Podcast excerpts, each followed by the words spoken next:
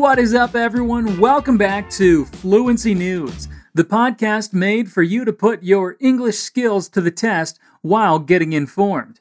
I'm Scott Lowe, one of your native English speaking teachers here at Fluency Academy.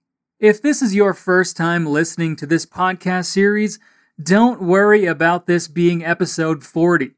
The way we set up these episodes, you can start listening at any time, including today.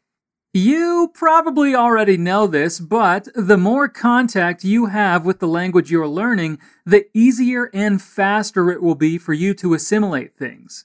That's why you should check back every week and visit fluencytv.com for a ton of free content for you to study anytime you want. As always, we're going to see what's happening around the world, and I'll share with you some of the most relevant stories of the week. I'll also take the time to explain in Portuguese any structures that might need some more attention. Okay, now let's jump into it. We're starting this episode with an update to a story we've covered a couple of times. Israel's parliament approved a new coalition, ending Netanyahu's record 12 year rule. Benjamin Netanyahu's grip on power ended on Sunday, his administration replaced by a coalition government assembled by the centrist Yair Lapid and the ultra nationalist Naftali Bennett. In a 60 59 confidence vote, Israel's parliament approved the new government and Bennett was sworn in as prime minister.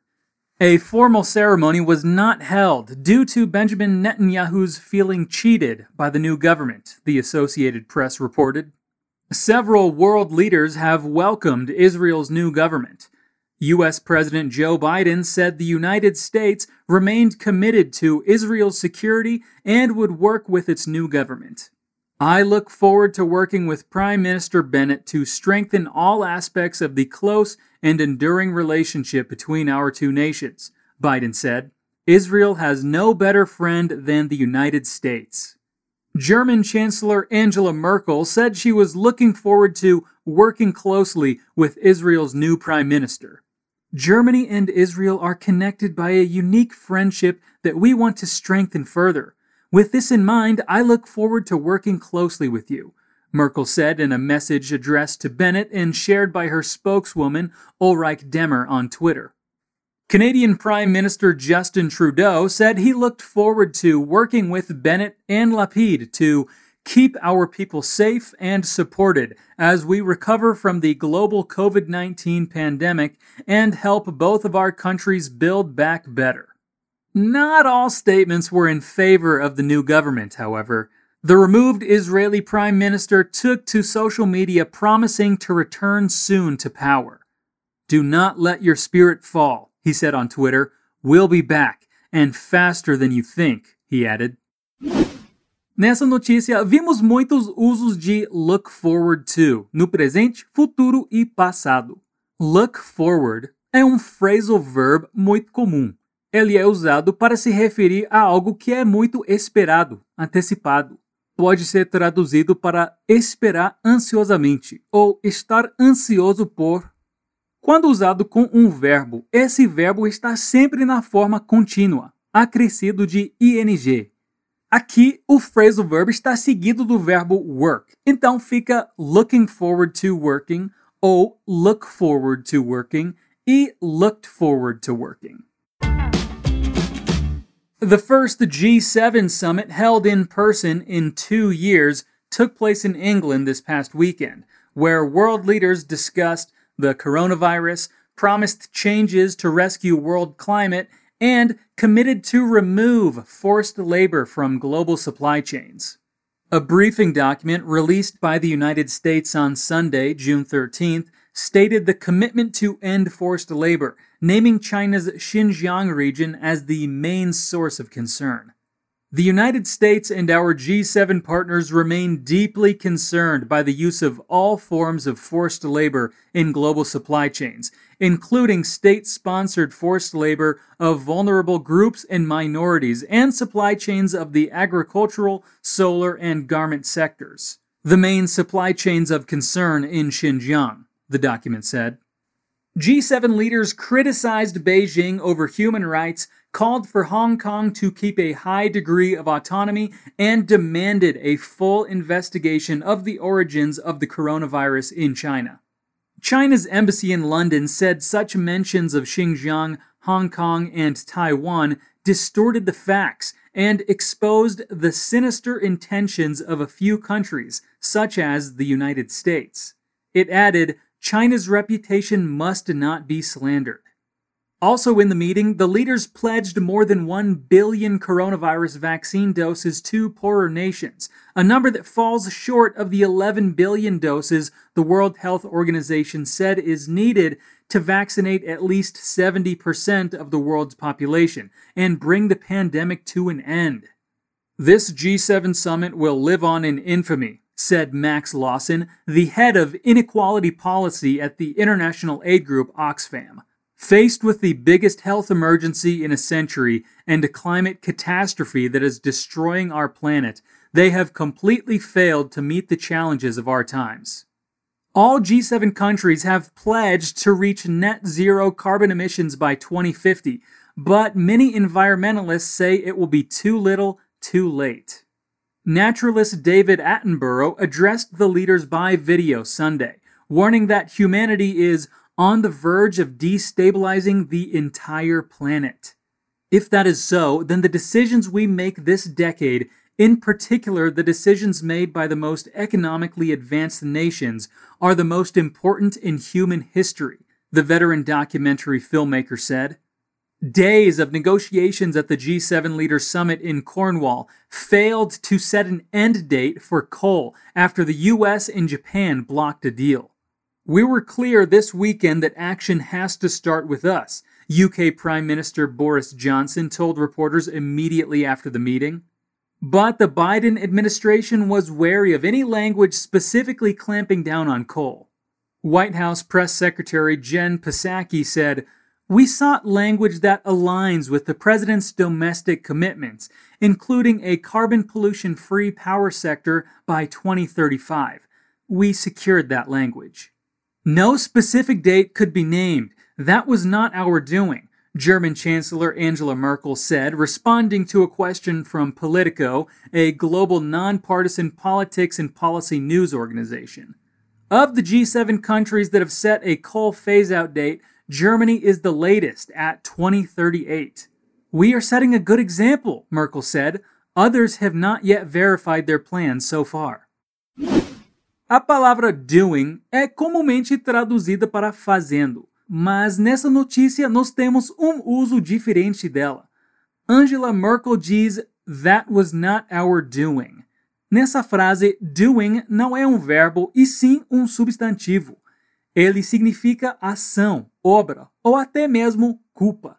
O que Merkel quer dizer é que o fato de o G7 não ter conseguido concordar em uma data não é resultado das ações da Alemanha, não é culpa do país.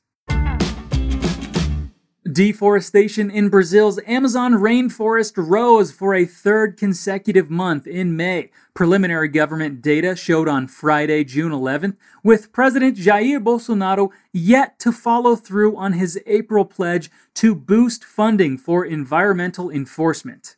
Deforestation was up 67% in May in comparison to the same month last year, according to Brazil's National Space Research Institute, INPE, with much of the land targeted for cattle ranches, farms, and logging. 2,548 square kilometers were destroyed, an area more than three times the size of New York City. Deforestation peaks during the dry season, from May to October, when it is easier for illegal loggers to access the forest for valuable wood. Bolsonaro pledged at an Earth Day summit in April to double the funding for environmental enforcement. The next day, he signed the 2021 federal budget that slashed environmental spending. Environment Minister Ricardo Salles immediately submitted a proposal for the Economy Ministry to increase environmental spending, but that request has gone unanswered for more than a month. US President Joe Biden's administration has been negotiating with Brazil on potentially funding efforts to conserve the Amazon, but the US officials say they do not expect immediate action. Unfortunately, the Bolsonaro regime has rolled back some of the environmental enforcement. The U.S. climate envoy, John Kerry, told a congressional hearing last month We've had this conversation. They say they are committed now to raise the budget. If we don't talk to them, you're guaranteed that that forest is going to disappear. Bolsonaro's strategy to protect the Amazon has relied heavily on expensive military deployments that began in late 2019. But the government withdrew the armed forces at the end of April, having failed to return deforestation to pre Bolsonaro levels. Environmental agencies like IBAMA are taking the lead on protecting the forest, but the government has not increased their funding or staff. A string of big name supermarkets, food to go chains, suppliers, and manufacturers in the UK have threatened to boycott Brazilian products if lawmakers do not bolster laws designed to protect the Amazon rainforest. In an open letter sent to the deputies and senators of the National Congress of Brazil, the businesses urge lawmakers not to pass a new legislative proposal known as PL 510 21 that would allow for private sector firms or individual asset owners to take possession of land in the area without any sort of regulations or on site inspections. If PL 510 21 or similar legislation is passed, the letter states, the businesses will have no choice but to reconsider our support and use of the Brazilian agricultural commodity supply chain on environmental and ethical grounds. Dozens of businesses have signed the letter. The Amazon faces a new threat with legislation that undermines the credibility of environmental protections in the Amazon being proposed. The co op group's head of policy, Catherine Higgs, said, Its rainforest is essential to planetary health, and it's imperative that the proposed legislation isn't given any airtime by the Brazilian government. We are joining forces with environmentally and socially responsible organizations to oppose the measures being put forward. If these new laws are brought in, we will have no choice but to reconsider our support and use of the Brazilian agricultural commodity supply chain. Nessa notícia temos o uso da palavra yet.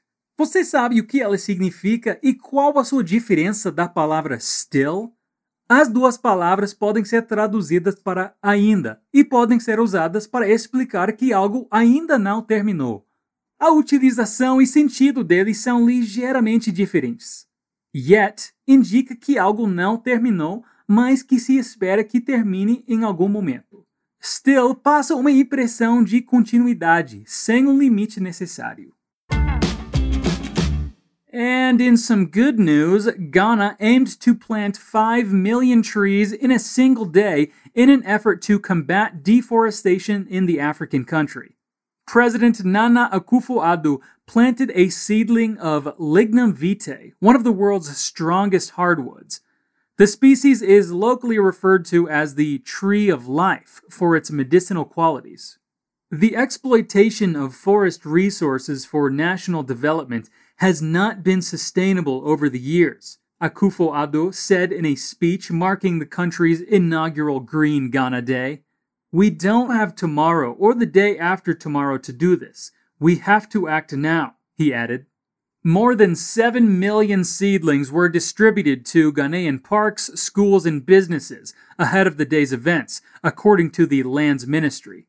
Planting kits were handed out at shopping malls in major cities, and participants chose from a selection of fruit, crop, or ornamental trees.